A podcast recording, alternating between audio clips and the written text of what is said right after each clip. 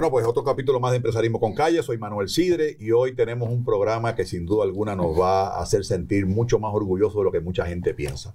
A mi derecha, Ana María Cintrón. Ana María es una colaboradora casi socia mía en, este, en, este, en esta empresa de, traer al conocimiento de muchos de lo que somos capaces como puertorriqueños y puertorriqueñas. Y a mi izquierda, un verdadero invitado, eh, el gobernador Alejandro García Padilla. Y ustedes se preguntarán, ¿qué hace conmigo y con Ana María hoy Alejandro García Padilla, un gobernador o un exgobernador de Puerto Rico, cuando normalmente los exgobernadores se siguen manteniendo en su, en su nicho político y en su, en su gesta política y no trascienden a otras cosas? Pues la realidad es que yo he decidido invitar a Alejandro García Padilla hoy porque yo me siento muy honrado y orgulloso con lo que está haciendo.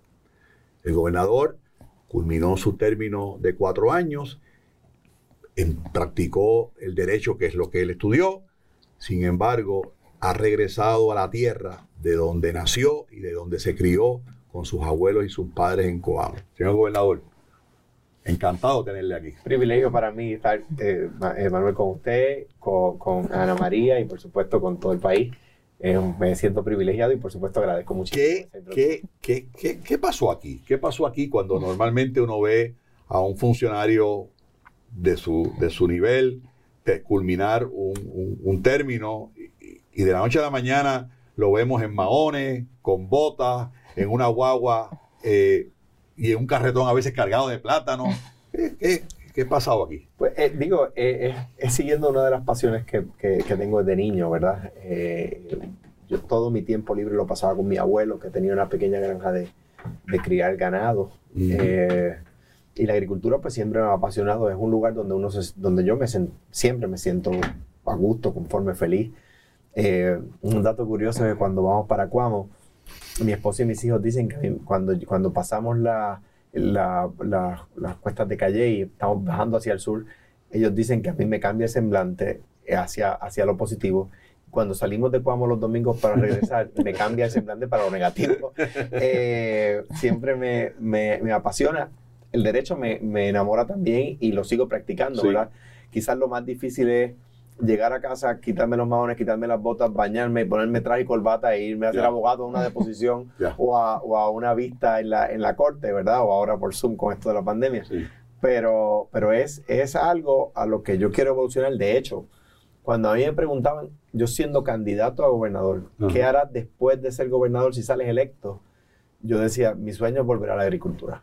En, en esa línea, Alejandro, aunque te criaste en una pequeña granja con tu abuelo y veniste a, ese contacto desde muy joven.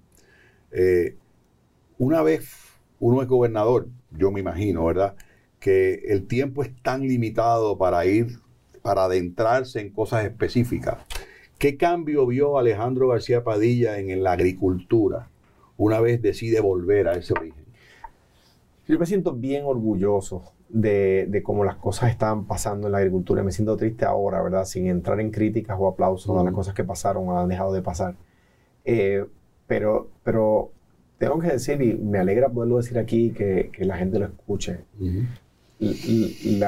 Eh, decía Luis Muñoz Marín que el campo no solo es cultivo, sino que es culto en, el campo se aprende mucho. Ana María ha conocido conmigo gente buena de, este país, don Rafa Medina en Corozal. Qué, señor, qué, enciclopedia eh, de vivencias y de, y conocimientos, ¿verdad? Y eso uno lo disfruta. ¿Qué cambios yo he visto? La agricultura ha, vuelto, a ser una gran fuente de riqueza. Eh, hay mucho dinero ahí o sea, que al que le gusta, al que le apasiona y el que, el que está dispuesto a trabajar, tiene una fuente de ingresos extraordinaria en la agricultura. Extraordinaria. El, tema, el tema agrícola, más allá de, esta garantía alimentaria que todo país necesita tener, pues es un, es un tema que que a veces se torna un poco romántico, ¿verdad? Y la gente, pues, yo tengo mi finca, cultivo mi mata de plátano, mi autía, las vendo y de eso vivo y, soy el jíbaro, pero, yo creo que esto ha trascendido un poco más eh, y ha dejado de ser esa, ese agricultor romántico y se ha convertido más en un agricultor empresario. Eh, eh, eh, ¿Sientes eso mismo? Sí, hay, hay de ambos. tú tienes personas que tienen 100, 150 mil matas de plátano sembradas.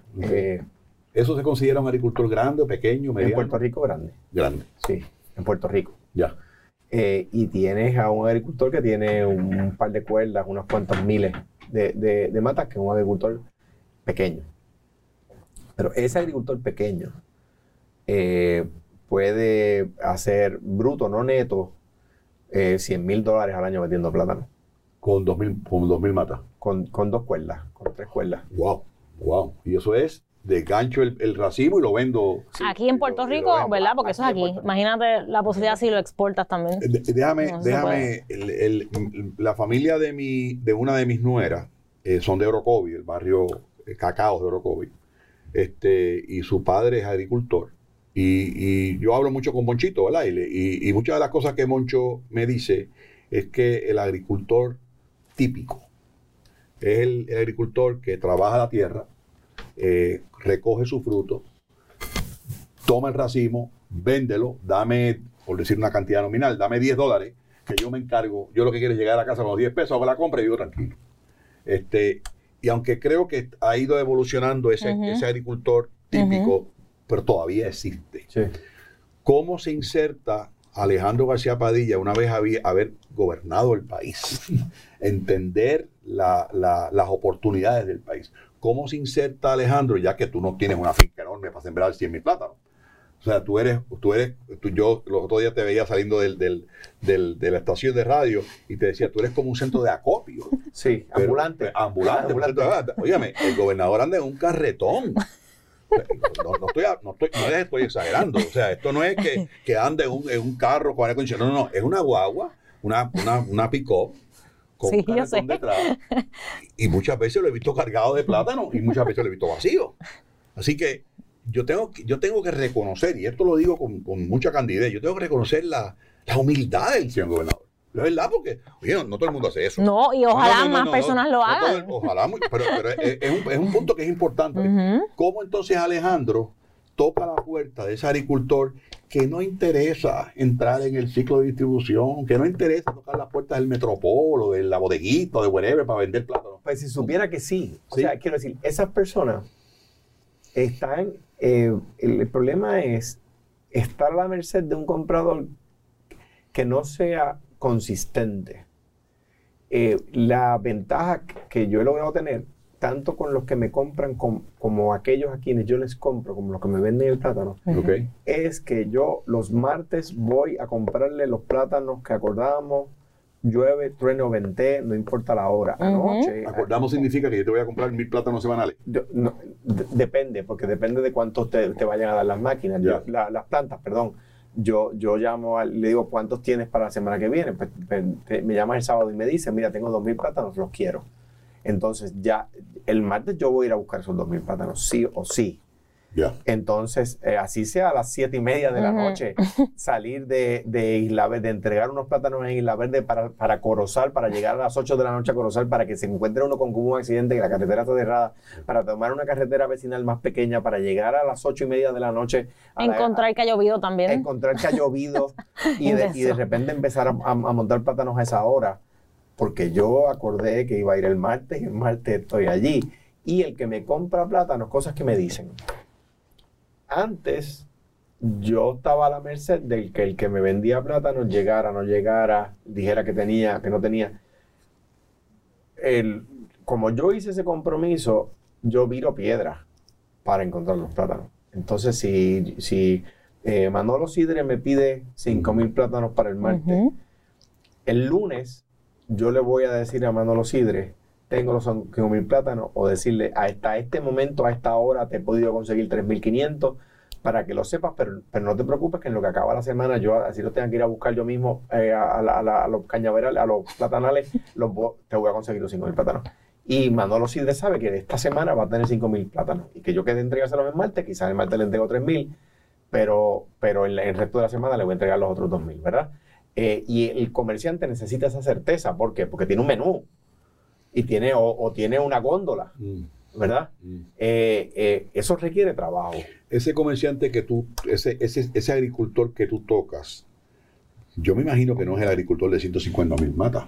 Hay de los dos. Sí. ¿Sí? Pero también lo que pasa es que son personas que maybe no quieren estar en el back and forth de estar llevando y trayendo ya porque están también pues, un poco cansados porque llevan toda la vida trabajando la tierra. Entonces, O sea, o sea, que hay varias eh, componentes aquí y Alejandro ahora mismo, o sea, busca, recoge, entrega y ese elemento es súper importante también, además de crecerlo. No existía en Puerto Mm. Rico eh, un almacén del Departamento de Agricultura que servía para, re- para recibir el insumo agrícola de los, de los agricultores. Sí, y Ah. so- sobre todo eh, ha existido a través del tiempo con algunos eh, frutos protegidos. Eh, por ejemplo, el café. Eh, pero en la medida en que hay, por ejemplo, en el café, que hay beneficiados privados, pues el, el Departamento de, Agricultura lo, lo, lo permite o lo, lo fomenta. O sea, que sigue mejor. habiendo el almacén de agricultura, sin embargo, Yo no sé si existe Ah, hoy. Honestamente, No sé si yo no he hoy. escuchado nada, no sé. Yo tampoco Habría que. Pero verificar. existe solo Pero cuando necesario. Existió y Sí. existían, existían también los almacenes que hizo el Sí. Departamento de Salud Consumidor sí, para sí, que los sí, 70, eso fue Hernández Colón. este, con Hernández Sí, Denton de sí, secretario. Sí, sí, cómo no. cómo no. este, eh, pero, Ya, sí, o sea, el almacén se llamaba, creo que Los así se llamaba. almacenes, Sí, sí, sí. pero, pero el, el- o sea, el tema es que la agricultura hay futuro. en la- eh, vemos muchos jóvenes Sí. metiéndose en la agricultura. Ayer yo recogí de un joven, de Juan Carlos, un joven barranquiteño, eh, eh, eh, unos, unos- me, me entregó plátanos, me lo, lo llevamos a un punto medio, él y su esposa. Eh, Cantres, un eh, buen amigo, Cantres Crispín, eh, Ujú. lo fuimos a buscar a una, a una guinda en Barranquita. que Sí, nos eso estuvo metimos- intenso. Si llego a estar en el carretón, no puedo entrar. O si llega a estar lloviendo, O llego a estar lloviendo, no tenía Ah. goma para salir. Yo, el, en- hace como tres o cuatro años, yo, está, yo traté de identificar una serie de facilidades, creo que era usted gobernador cuando entonces, una serie de facilidades en Puerto Rico para recibir, para convertir esas facilidades en centros de ganancia para que las, las organizaciones sin fines de lucro lo operaran y en vez de estar dependiendo de fondos legislativos de- o de propuestas federales, generaran su ingreso. Y me encontré con una operación en Patilla. En Patilla. Y esa operación, en algún momento dado, Atilano Cordero Vadillo y los supermercados grandes eran sus clientes. Y ahí estaba todo el andamiaje, Alejandro, todo el andamiaje de cómo se recibía el plátano, cómo se lavaba el racimo, cómo se ponía el racimo en, unas- en unos ganchos Para y que- entonces circulaba y cómo llegaba a un centro de empaque para que entonces ese centro de empaque eh, eh, lo empa- obviamente lo empacaba para el supermercado y se entregaba.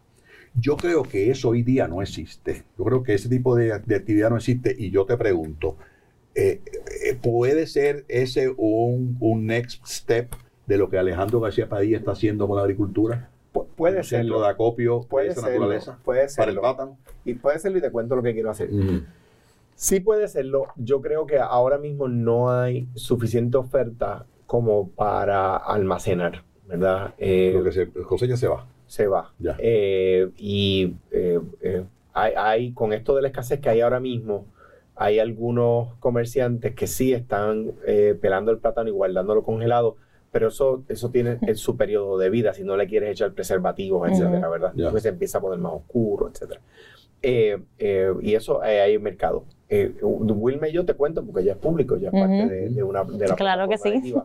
Eh, Wilme y yo queremos, además de plátano y calabaza, que, que entre vender y revender, comprar y revender, eh, queremos cultivar.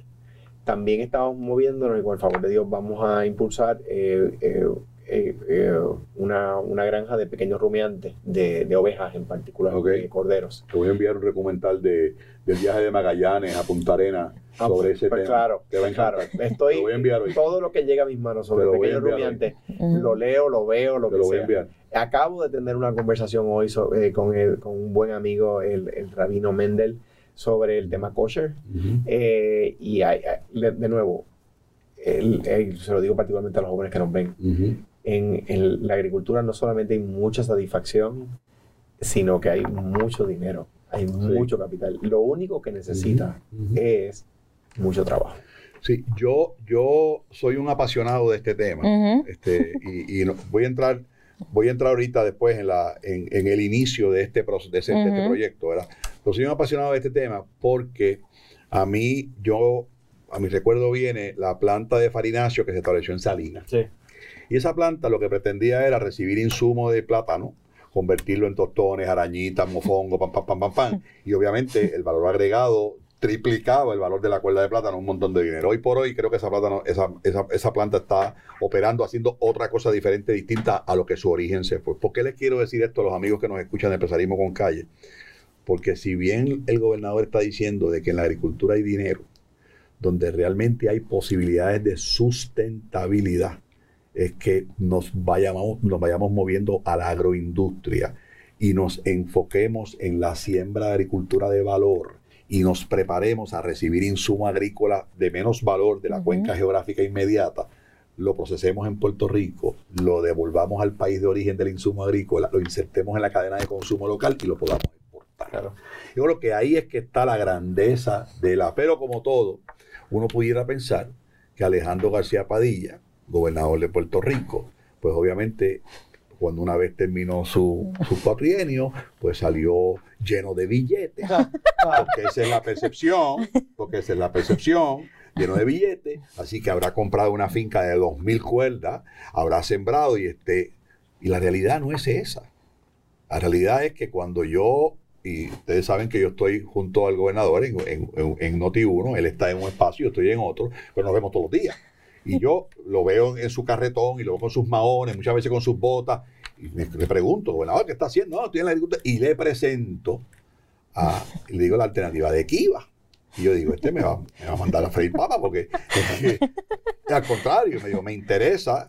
Y entonces le presento a Ana María Cintrón, que como ustedes saben es la fundadora de Causa Local y de Kiva, partner de, de Empresarismo con Calle. Y para mi sorpresa, Alejandro García Padilla, el exgobernador de Puerto Rico, entró en el proceso de Kiva. No le tembló la mano. Y eso es la esencia de esta entrevista en este podcast de hoy. Que no le tembló la mano de aceptar que los grandes sueños comienzan por escalones bien pequeñitos. Así que a mí me gustaría que Ana María Yo, yo creo que te- tengo que decir que a quien no le tembló la mano y le pudo haber temblado fue Ana María.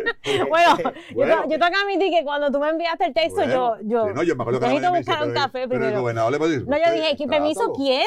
Porque, porque no es lo mismo que yo le diga a ustedes, claro, que yo le diga a ustedes que el proyecto de Kiva es para todos, que no le tiemble la mano en solicitarlo, que los negocios tienen que empezar desde abajo, a que se lo digan que lo está haciendo.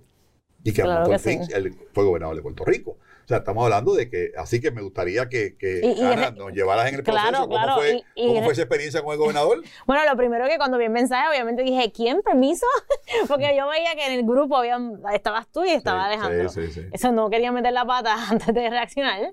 Eh, pero básicamente, o sea, retomando lo que es Kiva, ¿verdad? Porque Kiva es una plataforma de acceso a capital donde se otorgan préstamos hasta 15 mil a 0% de interés.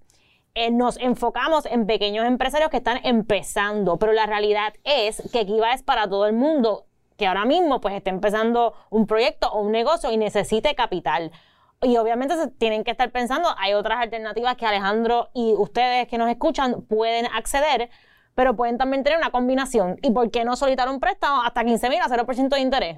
En mi opinión es un ¿Y la no-brainer. moratoria continua de seis La meses? moratoria de seis meses continúa, siempre estuvo para agricultura, después del COVID se extendió para todas las industrias, ¿verdad? Eh, que solicitarán Kiva y tienes tres años para repagar. Y además de eso, obviamente, pues entras en la, en la bandera de causa local, eh, donde siempre estamos apoyando a los empresarios y buscando opciones para que crezcan puntualmente. ¿Y en qué etapa está el señor gobernador en este momento? Él ya, él, él ya completó su meta. eh, este, este fin de semana eh, el préstamo ¿verdad? llegó hasta los 15 mil. Ya. Él, él, él terminó la fase primera, ¿verdad? El viernes creo que fue. Y ya el lunes la había llegado a su meta. Te pregunto, ¿para él fue más fácil que para Ámbar o para mí? Si lo? Honestamente no. Y, No, y ¿qué él- es, lo él- que, qué es él- lo que hizo mover la cosa rápido? Bueno, fue un poco más difícil porque, Exacto. porque cuando, cuando uno llega al, al- a la etapa donde ya ha culminado toda la etapa inicial, ¿verdad? Y viene la etapa privada de, Exacto. de buscar, de, de demostrar la confianza de pares, ¿verdad? De- familiares y amigos. Una de las recomendaciones que hace Kiva es que uno ponga eso en redes para que todo el mundo ah, eh, pues, muestre confianza, ¿verdad? Yo, por haber sido gobernador, pues no me atreví a ponerlo en redes, Bueno, sino que, tuve que claro. tuve que hacerlo solamente con las amistades más cercanas, que lo hacía un poquito más difícil porque hay que empezar a llamar, no simplemente ponerlo en Twitter Ya, o Facebook. Ya, ya. Y la realidad es que Y- tienes y que llamar y explicar lo que esquiva, porque la realidad es que todavía pues tenemos mucha Pero oportunidad es de que la gente conozca. eso que acaba de decir Alejandro, este, dada su posición pasada, pues no lo va a hacer público porque la gente, créame que la gente muchas veces opina por opinar. Pero anyway, el punto es ese. El punto es que él tuvo que llamar pues, a, su, a, su, a, su, a su grupo cercano, a ese círculo de confianza que todos tenemos. Y obviamente, pues ese círculo de confianza reaccionó muy rápido. Y no es que le, y no es que le dieron dinero. No. Ellos pusieron dinero en Kiva y Kiva ala ese dinero y cuando él pague ese dinero, eso, ese- eso- esto simplemente es un préstamo. Es un préstamo con las responsabilidades de un préstamo. Y en esa fase es bien importante Es enfatizar, importante. que lo hablamos, no es lo que te presten, es el número de personas. Él tuvo que buscar 30 personas que le prestaran 25 dólares. Y esto es sumamente importante porque mucha gente le teme a esa Pero etapa. explícate eso, 30 personas. 30 explica- personas explica- explica dentro de tu círculo que te presten 25 dólares. Y cuando tú completes esa etapa, puedes salir a la etapa pública y ahí es donde el resto de los prestatarios a nivel global te prestan. Ah, pero ok. Porque tú demostraste que la gente alrededor tuyo confía en ti para prestarte Ok. 25 dólares. Ese Ya es- la elegancia de Kiva, eh, ¿verdad? Que está basado en tecnología y Tú sabes, confianza. tú sabes que, este, Ana María, yo creo que todavía, y mira que nosotros le hemos dado duro aquí. No, todavía la gente no entiende, yo, yo sé. creo que la gente no entiende, claro. Es más, y yo te confieso, yo te confieso, miren esto, yo creo que conozco bastante gente, que a mí no me ha llamado una sola persona para decirme, dame 25 pesos en Kiva. Una sola persona. Y yo creo que es importantísimo que usted se siente en la confianza de, de yo estoy levantando un- una base para que una vez yo tenga, oígame, 25 dólares por 30 son 700 pesos, eso no es nada. Una vez yo tenga esos 700 dólares, yo voy a ir entonces al próximo nivel para que ese global lender vea que yo tengo un círculo cercano de confianza y me va a prestar el restante 14.320 pesos que me hace falta para completar los 15. Es como, como la cosa, pero yo creo que es importante señalar eso. Alejandro, ¿y ese dinero de Kiva, en qué se va a utilizar? Mira, eh, dos cosas principales. Número uno, ayer eh, que Ana María estuvo, estuvo conmigo y con Wilma buscando y entregando plátanos, yo tuve que... Yo tuve que en serio, porque también aprovechamos para No, no, conocer a agricultores verdad, y educarlos. es que es verdad. Y hemos conocido, Kiva, exacto. Es verdad. Hemos es verdad. conocido una- unos agricultores increíbles, o sea, Es que es verdad. espectaculares. Es verdad, es Pues, verdad. pues nosotros tuvimos que ir, porque es una pick-up, ¿verdad? Eh, y ayer no tenía el carretón, teníamos que, tuvimos que ir. Fuimos a, a San- entre Santa Isabel y Juana Díaz. Eh, luego fuimos a Barranquita. De, de donde estábamos en Barranquita, estábamos a 42 minutos por, por, GPS. por GPS del próximo, pero no tenía espacio. Entonces que yo tuve que bajar otra vez a Calle para coger la autopista, entregar plátano para ir a Bayamón a recoger plátanos que me traían de Barranquita. Mm. Eh, unas personas me trajeron plátanos de San Sebastián y los entregaron, y entonces subí a Corozal y terminé a las 9 de la noche, ¿verdad? Eh, eh, eh, lo, lo- lo primero que vamos a hacer es comprar usado, un camión con baranda, porque hubiésemos hecho esa ruta O en sea, un, tipo, una- un camión que vaya a recoger, que digo que lo voy a conducir yo. sí, que recoja. Exacto. Eh, Tiene Eh, que sacar la licencia heavy. la agencia de- Bueno, yo creo que va ser de importante. dos ejes, va a Si es dos G, no tiene que ser heavy. Creo que El chofer. El chofer. Este, pero como quiera quiero sacar. Eh, En ese caso. eh, Ahora se pueden hacer online, ¿verdad?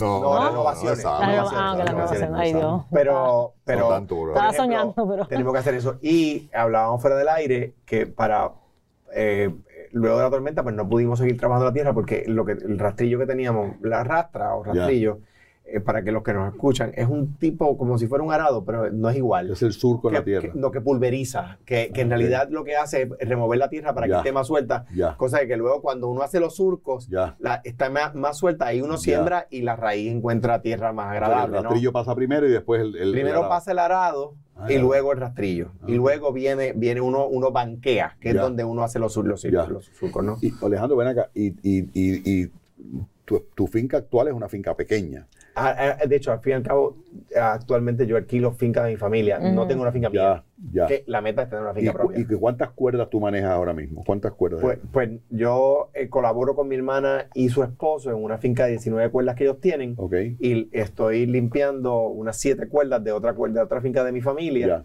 Para sembrar ahí. O Lo sea malo es que esa no tiene agua. Ahí hacer ese pozo, pues con- conllevará su, su proceso Y esas fincas tienen que ser, me imagino, horizontales, no, no pueden ser montañosas. No, si supiera, eh, Rafa Medina eh, Es una, es una como mitad de una de Son un guindas, cue- ajá, de, una- Pero, pero yo, yo también he ayudado, digo, he ayudado la, es la- mejor si son planas, sobre todo por el sol, no solamente por el trabajo de sacar un racimo de Ujú, en medio de ah, una. Ya, ajá, de una, en, una, en una cuesta, sino porque si son planas, le da más sol, le da, de hecho, ahora en, en Ah. invierno y en otoño-invierno vienen lo que los agricultores le llamamos los días cortos, donde, por, por ejemplo, las calabazas van a ser más pequeñas, los racimos van a ser más pequeños. Por ese más temprano. Porque, solamente Sí. porque va a tener un- una Exacto. hora y media menos de sol. Tú sabes que yo he ayudado a este muchacho, yo le llamo ayudar, ¿verdad? Que eh, he hecho varios reportajes y, y lo ayudo cada vez que me llama.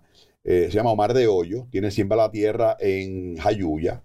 Y entonces él, él me ha enseñado algo de plátano, porque él, tiene, él siembra plátano, pero lo usa para harina de plátano. Y ha descubierto que en, la, en el plátano, en el plátano verde, el, el guineo verde, que nadie, que no- fuera de ahí de guineos en escabeche, no, no, no lo hervido, Pues correcto, pues ha logrado sacar harina de plátano de ese, y le- pero me estaba diciendo que la siembra en la costa es mucho más productiva Claro. que la siembra en, el, en el- Claro. la montaña. Mucho más fácil. Mira, pero mira, mírate este detalle y, y- esto lo, lo converso contigo porque me parece a mí que el otro día una candidata a la alcaldía dijo algo que hubo mucha sátira y cosas, y yo no lo vi como tanta sátira, y es traer un poco de agricultura a San Juan. Yo- la gente no lo ve, no lo ve en ese contexto. Ve que ah, una finca. Mire, yo, yo vivo aquí en una organización aquí en San Juan y detrás de mi casa. Alejandro, allí hay fácil, fácil, 8 o 9 cuerdas. Entonces, Son un montón. Son un montón. Digo, Tú me estás diciendo que 2 mil plátanos te dan 100 mil pesos al año, pues imagínate. no, no, no, do- Dos mil cuerdas, Dos dos mil cuerdas, dos cuerdas, dos cuerdas. cuerdas, perdón, dos cuerdas. De hecho, quizás un poco más, con dos cuerdas, wow, dos Sí, cuerdas. sí, o sea, un montón, Sí. un montón. Pues yo, pues yo digo, óyeme, si nosotros como asociación sembráramos esas, esas cuerdas, por decir de plata, ese dinero que se saque de ahí, no solamente, eh, no es para no es para comer plata en la casa. A lo mejor no tendremos ni que pagar mensualidad ninguna. Mire, La tierra lo mire, da. mire, Ujú, 10 ujú. cuerdas, 10 cuerdas. Vamos a supo- el plátano demora 11 meses. 11 meses. Eh, vamos a suponer que utilizan una cuerda para, para vender, Ya. una cuerda al mes, eh, por 10 meses al año. Sí. Son 10 mil pesos por cuerda, ¿verdad? Más o menos. O sea, se van a, van a hacer mucho dinero. Sí, sí, pero yo te digo, pero, ese es el ejemplo que yo creo que el país tiene que adoptar, de que no solamente mirar la agricultura como un proceso de campo y de jíbaro y de sembrador y de agricultor, sino que se puede traer ese... Ahora, pero quería volver al tema de la agroindustria y el plátano. ¿Qué pasa que en Puerto Rico venga una firma ecuatoriana como Crown, que recibe miles, por no decir miles de miles de cajas, Alejandro, de tostones, arañitas, plátano maduro, y se venden en todos los supermercados. ¿Por qué nosotros no hemos evolucionado en esta dirección, siendo un país, número uno, que tiene las facilidades, número dos, tiene, la- la- tiene el conocimiento de la regulación federal que esos países en la cuenca geográfica no tienen? ¿Por qué nosotros no hemos evolucionado en esa dirección? Yo creo que porque no ha habido eh, gente que le, que, le, que le ponga ganas. Eso se puede hacer.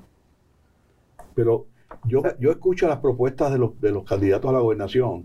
Digo, pero verdaderamente hay, no, hay como, no hay como voluntad. Eh, Pero yo creo que, don- que los candidatos a la gobernación pueden aplanar el terreno siendo Ajá. electos, no. ¿Ok? Pero necesita gente que los camine. O sea, el, el, sector el- privado tiene que asumir el rol. o sea, el gobierno no lo va a hacer, lo, va a hacer, lo vamos a hacer nosotros. Definitivamente. Eh, eh, e- esa, esa oportunidad que yo he tenido, eh, porque me surgió cuando un dueño de restaurante me dijo, necesito plátanos, no tengo eh, un, una- un suplido constante de plátanos, y, y yo que trabajo todos los días hasta las 10 de la noche, mi- mis hijos se sorprendieron, dijeron, pero papá, ahora vamos a vender plátano. Eh, y yo dije, sí, ahora vamos a vender ¿Y plátano. ¿Por qué no? ¿Por qué no? Eh, yo le dije, le dije a mi hijo, cuando se te eh, eh, aparezcan oportunidades de trabajar, necesitas razones para decir que no, no necesitas razones para decir que sí. Si no tienes una buena razón para decir que no, tienes que aceptar. Y eso fue lo que pasó. La oportunidad estaba ahí. De una vez yo me entero de la oportunidad, le echo mano. Esa oportunidad está ahí. eh, eh, lo que necesita la agricultura son, son, son brazos. Son Estoy de acuerdo. Y voluntad, y voluntad privada. Ganas. Gana. Porque el conocimiento también lo hay, un mismo Don. Rafa, es- esa persona Claro. sabe de todo. O sea, eh, hay que coger su mente y clonarla. Si, si fuéramos a escoger cinco productos de valor agrícola en Puerto Rico, ¿cuáles serían esos cinco? Wow. Eh, eh, eh, eh, mi la pregunta es justa, la respuesta va a ser injusta porque yo no, yo sé, no sé de, todo la- de todas las áreas. Plátano, hay mucha riqueza ahí. Y hay riqueza eh, cuando, cuando hay mucho y cuando hay poco. Calabaza. eh, y la calabaza es un, un cultivo, eh, necesita más intensidad en términos de las plagas y esas cosas pero es un cultivo agradecido porque en cinco meses te da mucho cash flow. O sea, es, es más corto, eh, ¿verdad? Este, entonces, la- la- los, los frutos menores, que los ajíes, el recao, la lechuga, todo ese tipo de cosas paga, pero paga extraordinariamente bien. Este tema de la, de la, de la agricultura La hidropónica, papaya, la- El aguacate, Dios mío, ojalá, o sea, pero por ejemplo el aguacate, y ahí Mm. este, eh, eh, eh, a los que nos escuchan, eh, en un programa como Kiva, eh, extraordinario la, la pana. Porque, La pana. porque el aguacate necesita cinco años, igual que el café. O sea, si tú quieres empezar una siembra de aguacate hoy, no vas a ver un aguacate hasta dentro de cinco años. Por lo tanto, necesitas capital para vivir de aquí a allá. Eso te lo da cogiendo unas cuerditas para, para calabaza, para Ujú. etcétera, que te empiezan a dar rendimiento en cinco meses, en once Sí, para meses. empezar la producción rápida. Exactamente. Entonces luego, cuando va- vas creciendo otras cuerdas de, de- de, eh, aguacate o de pana, etcétera, vas a empezar, cuando aquellas empiecen a producir, vas a poder empezar a sustituir estas. Ah, Yo, o- otra vez, el pueblo de Jayuya es un pueblo que ah, yo estoy muy cerca de ese pueblo y es que también tengo a Marisol Villalobos de, de Amasar, que es, Nos encantan sus productos. Yo la- hago pancakes es todo el tiempo con de, de la, de la pana. La pana, que estoy Ajá. en contacto con ellos gracias Sí, yo sé, a- que a- nosotros lo- Marisol es conectamos, bien es verdad. querida, ella y su esposo, bien querida. Pero lo que es increíble, y esto ustedes se van a sorprender, o sea, la pana en Puerto Rico no dan abasto. No da abasto. Y muchas veces un suplidor de pana se eh, básicamente hasta, hasta un deambulante que llega con su pana, le dan dos pesos, le dan un peso por la pana y con eso el hombre come o, hace- o hace lo que vaya a hacer. O sea, yo creo que otra vez eh, la pana puede ser un excelente fruto, un, un excelente, una excelente siembra, por ejemplo, si usted está buscando un poco de sombra. Además es un árbol lindo. Es un árbol lindo, un árbol buscando un poco de sombra para café, un poco de sombra para otro tipo de fruto. O sea que Y puedes hacer de todo. O yo sea, creo que la palabra optimizar y maximizar eh, juega un rol importante. Por ¿Qué eso, por eso yo quise traer al, al- al gobernador Alejandro García Padilla, porque yo quiero que los jóvenes que nos estén escuchando, número uno, que vean en Kiva eh, una opción para comenzar. Para comenzar, una cosa tan sencilla como un camión con baranda para poder tener un ciclo de distribución y no tenga que ir de Barranquitas a San Juan y de San Juan a Bayamón para, para poder servir. Número uno, un, un- un rastrillo que suavice la tierra después del arado para que la siembra sea mucho más, mucho más fácil. Este, y a la misma vez al gobierno la cantidad de miles y miles y miles de cuerdas de terreno que a lo mejor hoy como están no funcionan, pero pudieran acondicionarse para que funcionen con un sistema de río como se hizo en Puerto Rico en los años 50. Ujú. Ahí No, está. no, ahí está. Ahí los canales ahí está. de riego. En el sur está completo y en, y el norte Y en el- también. y en el oeste. Y en el oeste lo hizo completo. O sea, que yo creo que otra vez el, el hablar de agricultura no es que nos vayamos a mover a la agricultura, es que le demos fuerza al sector. Porque sectores de crecimiento y de desarrollo, la agricultura tiene que estar en esa ecuación, en esa ecuación. A mí me parece, gobernador, que, y yo me, me quiero poner a sus órdenes. Gracias. Se lo digo de frente a mis amigos de Empresarismo con Calle, se lo digo a usted, para yo poder servirle a usted de, de- de lo que usted me necesite, para, para ayudarlo, este, aconsejarlo, decirle dónde me he caído para que usted no se caiga, porque creo que, que ese proyecto agrícola que hoy empieza con siete cuerdas de la familia o 19 cuerdas de la familia, llevando plátanos de un lado y del otro, comprándole a, a Medina, comprándole al otro, puede ser el comienzo de una evolución de un proyecto agrícola de marca mayor que de una vez y por todas nos mueva el sistema agrícola de un nivel a otro al, al sistema que yo creo que el país merece y necesita. Y, y, y no quiero interrumpir, pero, o sea, además del dinero, o sea, trae salud. O Sí, sea, sí, es, sí, es sí, sí. saludable, No, cultivar, es, o sea, cosas. es riquísimo. Y estamos importando, estamos, una cosa, varias cosas. Número uno, gracias por eso. Ya lo está haciendo. Mm, mm, eh, para Wilma, para hijos y para mí, Kiva es una, una bendición la diferencia entre poderlo hacer y no poderlo hacer. Qué bueno, qué bueno. Eh, eh, eh, eh, Kiva trae riqueza a Puerto Rico. Son personas de todas partes del mundo prestándole a puertorriqueños. Sí, sí. Eh, o sea, que es dinero de Alemania, de Inglaterra, de. España, de todas partes, entero, entrando a- al Banco de Puerto. Rico. El mundo entero. Eh, eh, y si, si, si nos hemos encontrado algún problema a la hora de contar sobre esto, es que la gente piensa que es demasiado bueno para ser verdad y les tengo que decir, es verdad. Digo, eh, como ex secretario de DACO, les tengo que decir, es verdad, Kiva es, es verdad. Y si alguien me preguntara por qué Kiva, yo le tendría que contestar, ¿por qué Pues yo creo que yo creo que no hay mejor forma de, de cerrar este podcast con, con, número uno, con compartir la historia, que le agradezco muchísimo. Ah, privilegiado de estar aquí con ustedes. Este, Gracias a ustedes también y, por estar y- aquí. y créame que los planes me han puesto a soñar y, y- y ver posibilidades donde, donde mucha gente no las ve. sucia porque Yo la- entregué el plátano joven. yo, la- yo, la- yo las veo.